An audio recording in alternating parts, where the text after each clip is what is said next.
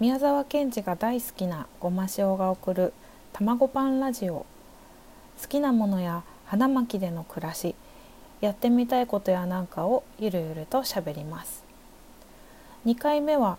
リトルプレスについて話していこうと思います。皆さんはリトルプレスを知っていますか？ミニコミ誌とか同人誌というと分かるという方が多いと思います。作り方は様々ですが簡単に言うと自分の好きなことやものを紹介する小冊子のことですね。本当にお手軽に作ることができます。私はコピー用紙に鉛筆で原稿を書いて薬局とかで5円コピーっていうのがあるので両面をコピーしたら折ってホチキスで留めて完成みたいにして作っています。冊子が少しハードルが高いなという方は A41 枚でフリーペーパーみたいにして作ってみても楽しいと思います。私のリトルプレスとの初めての出会いなんですが東京の本屋さんに勤めている友達が、えー、くれたレーズンというイラストレーターのタケノコスカーフさんが作ったリトルプレスでした。なんとも可愛らしいイラストと小さな字がぎっしりで本当に楽しく読ませていただきました。その時の冊子のテーマは手紙特集だったんですね。どんなことが書いてあるのかなってこうワクワクしながら読んでいくと学生さんだった頃に授業中に、えー、書きまくった、え、お友達への手紙のことやいただいた素敵なお手紙の紹介などなどお手紙にまつわることがもりもり書いてありました他にもお手紙を書くときはこれというようなあのペンとかのりとかそういうものですねのマストアイテムなどご自分のこだわりも書いてありましてとても読み応えがありました。この方ラジオトークも番組をやってらっしゃいます。ゴロゴロイモラジオという番組名でたけのこスカウフさんが映画や本やこだわりについて話していますとっても優しいお声で面白いのでぜひ聞いてみてくださいこのたけのこスカウフさんのリトルプレスと出会ってから自分もリトルプレスを作ってみたいとメラメラしていました。とはいえ何を書こうどんなタイトルにしよう特集以外はどんなコーナーを作ればいいかななどなど最初からこの気張り用だったわけですね。今から思うとそんなに初回から気合を入れなくてももっと簡単なものを作ればよかったのにって感じですよね。うん。そんなこんなで試行錯誤を重ね「卵パン」というタイトルのリトルプレスが出来上がりました。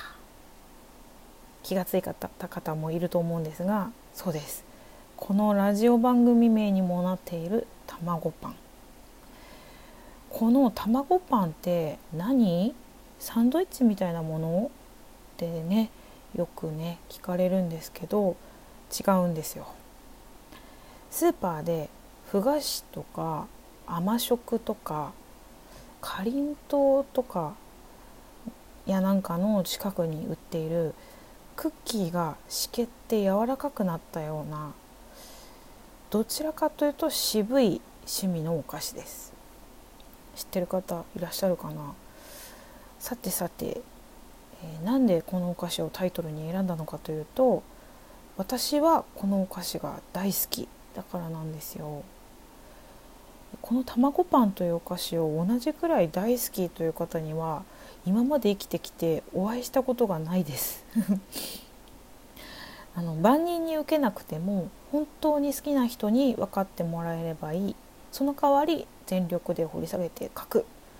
という思いを込めて卵パンと名付けました。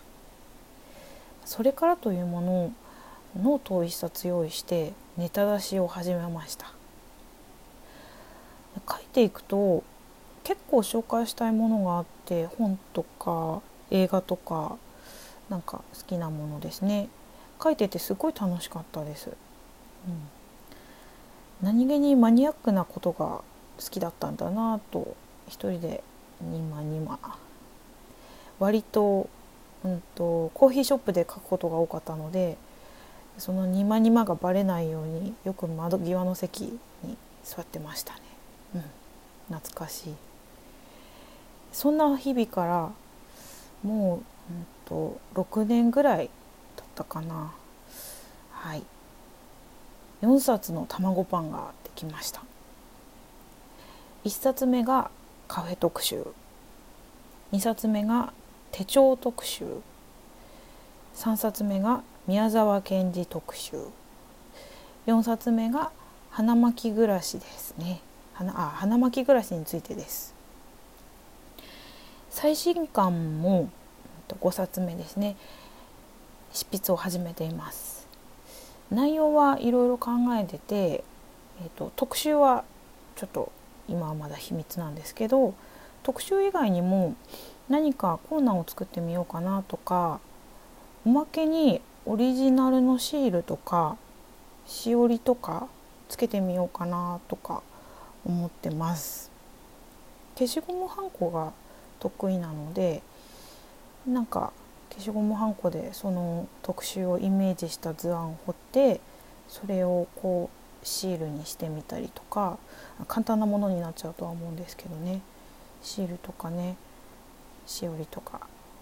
あのおまけにこうポッてついてたら買った人嬉しいんじゃないかなって思いながら考えてるところです。うん、でまあ、話がちょっとだけ変わるんですけど最近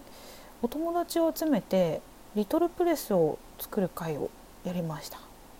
はい、ゲストハウスのリビングを借りてやったんですよ。でえっ、ー、と何人集まったんだっけかな？えっ、ー、とでも10人弱ぐらい10人もいないか。うん。8人ぐらいは集まってえっ、ー、と結構男女何人かいい感じの割合で集まったんですけども、うんと、自由に制作を始めてもらったんですけどそれぞれのそれぞれのペースで今後の足がかりができて最終的にあの2回目も絶対やろうねという流れになりました。ちなみに企画者等の本人の私はというとあの説明が終わってみんなが作り始めてあどんな風にしようかなって私もあのわちゃわちゃやってたんですけど製本方法にはまってしまいましてひたすらあのこの紙をこんな風に切ってこんな風にこうホッチキスで留めてみたらあ面白いみたいな感じで一皿内容の方にはこう入っていかないっていう流れになってしまいました。中にはねもうその時間内で一冊作っちゃったなんていう方もいらっしゃって、はあ、個性が出ますねこういう 作成のワークショップっていうのはね。うんで結構私自身もみんながいろいろ考えてできるように、えっと、シールとか折り紙とかあとマスキングテープペンとかあといろんな種類の紙ですね、うん、あと消しゴムはんこなんかもあのわちゃっと持って行ったんですけれどもああもう本当に持ってったはいいが。そこまでさ初回から使わないよななんて いう感じでしたけれども。うん。すごい面白かったですね。みんなどんなテーマで作るんだろうって思いながら見てたんですけどあのなんだろう絵本みたいにしてこう豆本？豆本って皆さん知ってますかね？なんか本当に小さいサイズのあれ何サイズだろうな。A7 サイズぐらいのちっちゃいサイズの本とかであの本というか、まあ、あの閉じ方とかで作っている方もいらっしゃいましたし、うん、なんだろう。絵とか文とかも本当に自由にあの可愛く描いてらしてあのよかったですね。あとあの先んじて紹介したたけのこスカーフさんが書いてらっしゃるあのレーズンの中に、えーと、リトルプレス特集っていうものがあってこれにですね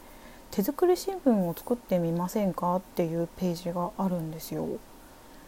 えっとまあ自分のタイトルとか、まあ、似顔絵とか紹介とかの後に本や音楽の勧め物とか好きなお店や映画とかご飯のレシピとか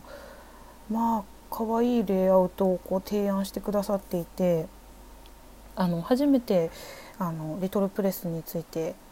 こう知った女の子がこれにこのとってちょっと作ってみたいっていうことであの自己紹介の手作り新聞を早速作ってた子がいましたね。うん、あのそれを見てはたと思ったんですけど